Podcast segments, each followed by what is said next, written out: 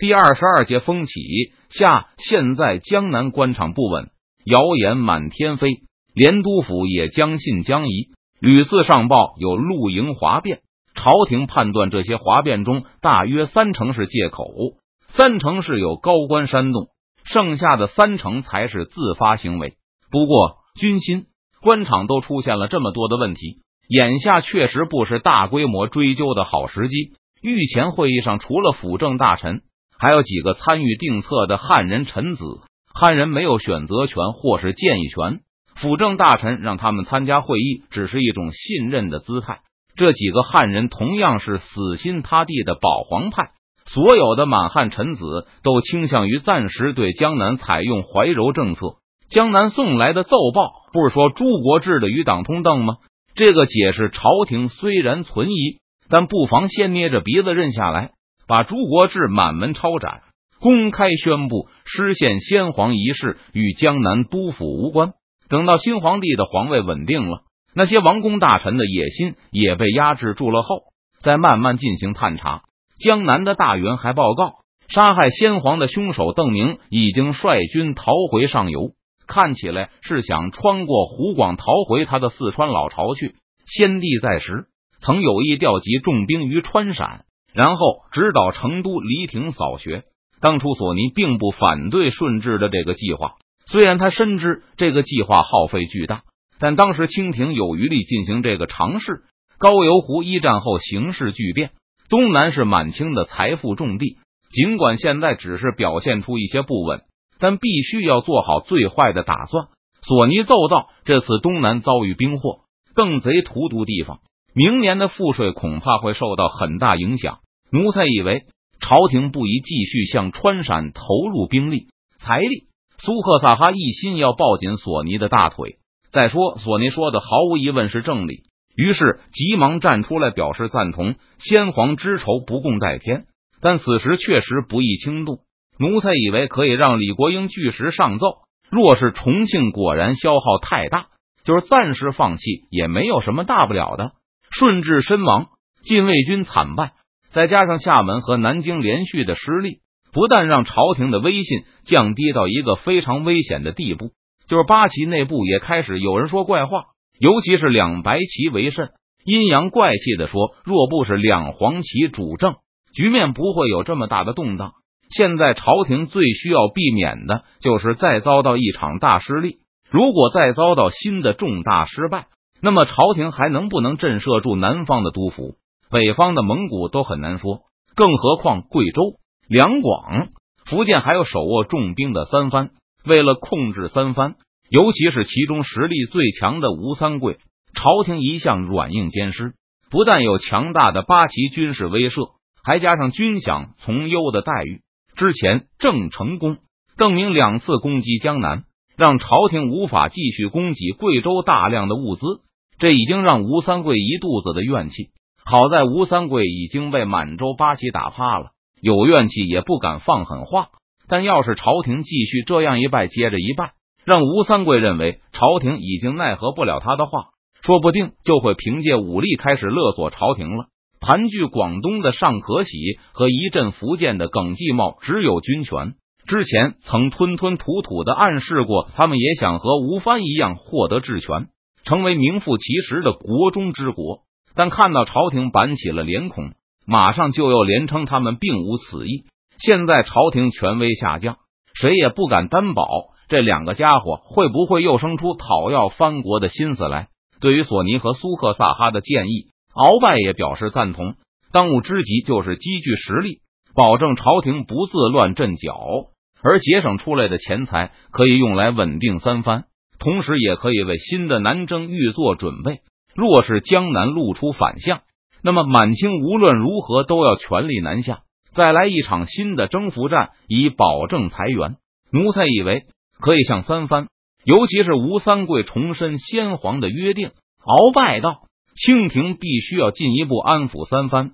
顺治时代，鳌拜就力主后代吴三桂，无论是邓明的前世，还是今生。这都是鳌拜始终如一的主张。鳌拜顶住了满洲内部的反对声，说服顺治把建宁公主嫁给吴三桂的儿子吴应熊。并让顺治赐给吴三桂完整的军权和治权。因为鳌拜断定吴三桂是个小富即安的家伙，这些代价足以让吴三桂心满意足的老死在床上。至于朝廷给吴三桂永镇西南的诺言，解决办法完全可以落在吴应熊身上。先用奢侈的生活和后代来让平西王世子对朝廷感恩戴德。等到吴三桂死后，吴应熊就是当然的藩国之主。到时候让吴应熊出面请朝廷收回藩国。皇帝顺水推舟的同意了便是了。那时吴三桂的宿将精兵也都死的七七八八了，就算还有人心怀异志，但连藩王都和朝廷一条心，他们还如何能闹得出大风波来？在邓明的前世，鳌拜的策略确实相当成功。当康熙鲁莽的决定对即将入土的吴三桂动手，导致吴三桂决议反叛时，吴应熊依旧坚定的站在清廷一边。宁死也不肯背叛康熙出逃。三藩之乱后，朝臣仍认为吴应熊有利用价值，因为吴三桂年事已高，随时可能毙命。到时候，吴应熊能够号召吴军放下武器，起到类似孙可望的作用。但康熙不为所动，下令将其处死。直到被拉上刑场的时候，吴应熊仍对朝廷忠心耿耿，并认为自己尽到了忠臣的本分。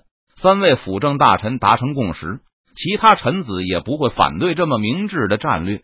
于是，第一次御前会议顺利完成，圣旨发往全国，东南官员免责，三藩受赏。这对不稳的东南也是一种暗暗的威胁。只要三藩依旧忠于朝廷，那如果东南真出了什么变故的话，三藩马上就可以北上平乱。给川陕总督李国英的圣旨里虽然没有什么明确的命令。但朝廷暗示他可以主动放弃重庆。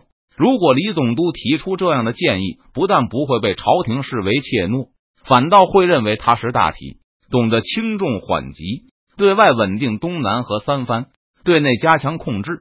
虽然高邮湖对清廷来说是沉重的一击，但清廷对战争的前景依旧相当乐观。无论是太皇太后还是辅政大臣，都深信只要不被邓明激怒，自乱阵脚。等到朝廷缓过这口气后，还是能凭借绝对优势碾平成都。太皇太后宣布散会，同时要求臣子们郑重考虑黄吴的近海战略。五天后，就此事再次举行重臣会议。几天后，淮安林启龙返回了他的驻地淮安，而没有继续停留在扬州。几个督府已经制造了很大的声势，把他们的忠义之名宣扬的天下皆知。其中，林启龙当然高居榜首。按说，朝廷不会在这个时候治他的罪，免得让天下官员心寒。但林启龙并没有万全的把握，他无法煽动河道官兵作乱，所以朝廷的信任就显得格外重要。林启龙返回淮安，是为了和煽动哗变的东南督府们划清界限，等待北京朝廷裁决的时候。林启龙还想过，若是朝廷要他进京述职的话。他应该毫不犹豫的启程，以便让朝廷相信自己确实没有任何心虚的地方。新皇即位的命令到达淮安时，已经是大年初三了。由于不知道北京的政治 X 斗争是否能及时决出胜利者，不知新皇能否赶在年前即位，所以漕运总督衙门还谨慎的使用着顺治的年号。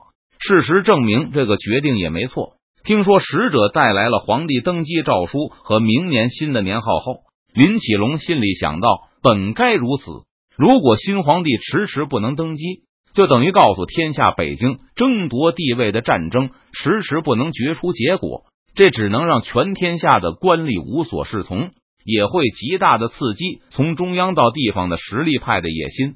若是林启龙坐在中书重臣的位置上，也一定要赶在年前让新皇登基。让天下知道神器有主，朝廷团结。这份圣旨颁告天下，而不是给具体某个人呢。所以使者面对着林启龙和淮安的官员们宣读，读完以后也不会把他交给任何人，而是继续沿着大道向前传达。使者朗诵完圣旨的内容后，淮安众官纷纷做出叩拜的动作，同时准备大声喊出“吾皇万岁”的口号。这是一个很简单的仪式。大家恭领圣旨后，天使就会离开了。但理应领头的林启龙却没有任何的动作。漕运总督身体僵硬，像一块石雕般的定在地面上，半晌没有丝毫的反应。总督大人，紧随其后的人实在按捺不住，轻轻的叫了一声：“啊！”林启龙如梦初醒，急忙重重的把头磕下去，黄急的大叫道：“吾皇万岁！万岁！万万岁！”虽然有一个小变故，但仪式总算是完成了。漕运总督起身后，大家看到他脸色苍白，冷汗直流，还以为他是为刚才的失礼而不安。见漕运总督表现的如此草包，有些官员心里不禁有些鄙视起来，而那些熟悉林启龙的官员则十分不解。这种小小的失神不算什么，他们都知道林启龙城府甚深，不可能被这种小失误吓成这样。漕运总督匆匆返回了自己的衙门。一进书房，就命令把当初陪着他在明军那边做人质的心腹家奴唤来。老爷，新的年号是什么？这个心腹家奴一进门就好奇的打探起新闻来。你再把邓提督释放俘虏时候说的那句话念一遍。两眼赤红、双手发抖的漕运总督没有回答，而是恶狠狠的吩咐道：“快念！”邓明释放俘虏时的那句话，让林启龙也是大惑不解。回来的时候，还和这个心腹家奴偷偷讨论过几遍。后来虽然抛在了一边，但家奴觉得主子不太可能这么快就忘得一干二净。不过他还是老老实实的复述道：“邓提督说，顺治的时代结束了，接下来就是康熙了。”家奴看到漕运总督突然瞪起眼来，用诗人一样的目光看着自己，其中的凶光越来越盛。他胆战心惊的问道：“老爷。”小的说错了什么？滚！林启龙猛地大吼一声，家奴连滚带爬的逃了出去。林启龙又呆立片刻，突然一跃而起，把桌面上的东西统统扫到地下。康熙，康熙！林启龙咆哮着，感觉自己的脑袋都要炸了。邓提督怎么会知道？他怎么这么有把握？邓提督为什么要当着我的面说？为什么要对御前侍卫这么说？为什么邓提督要让朝廷知道？他早就知道了。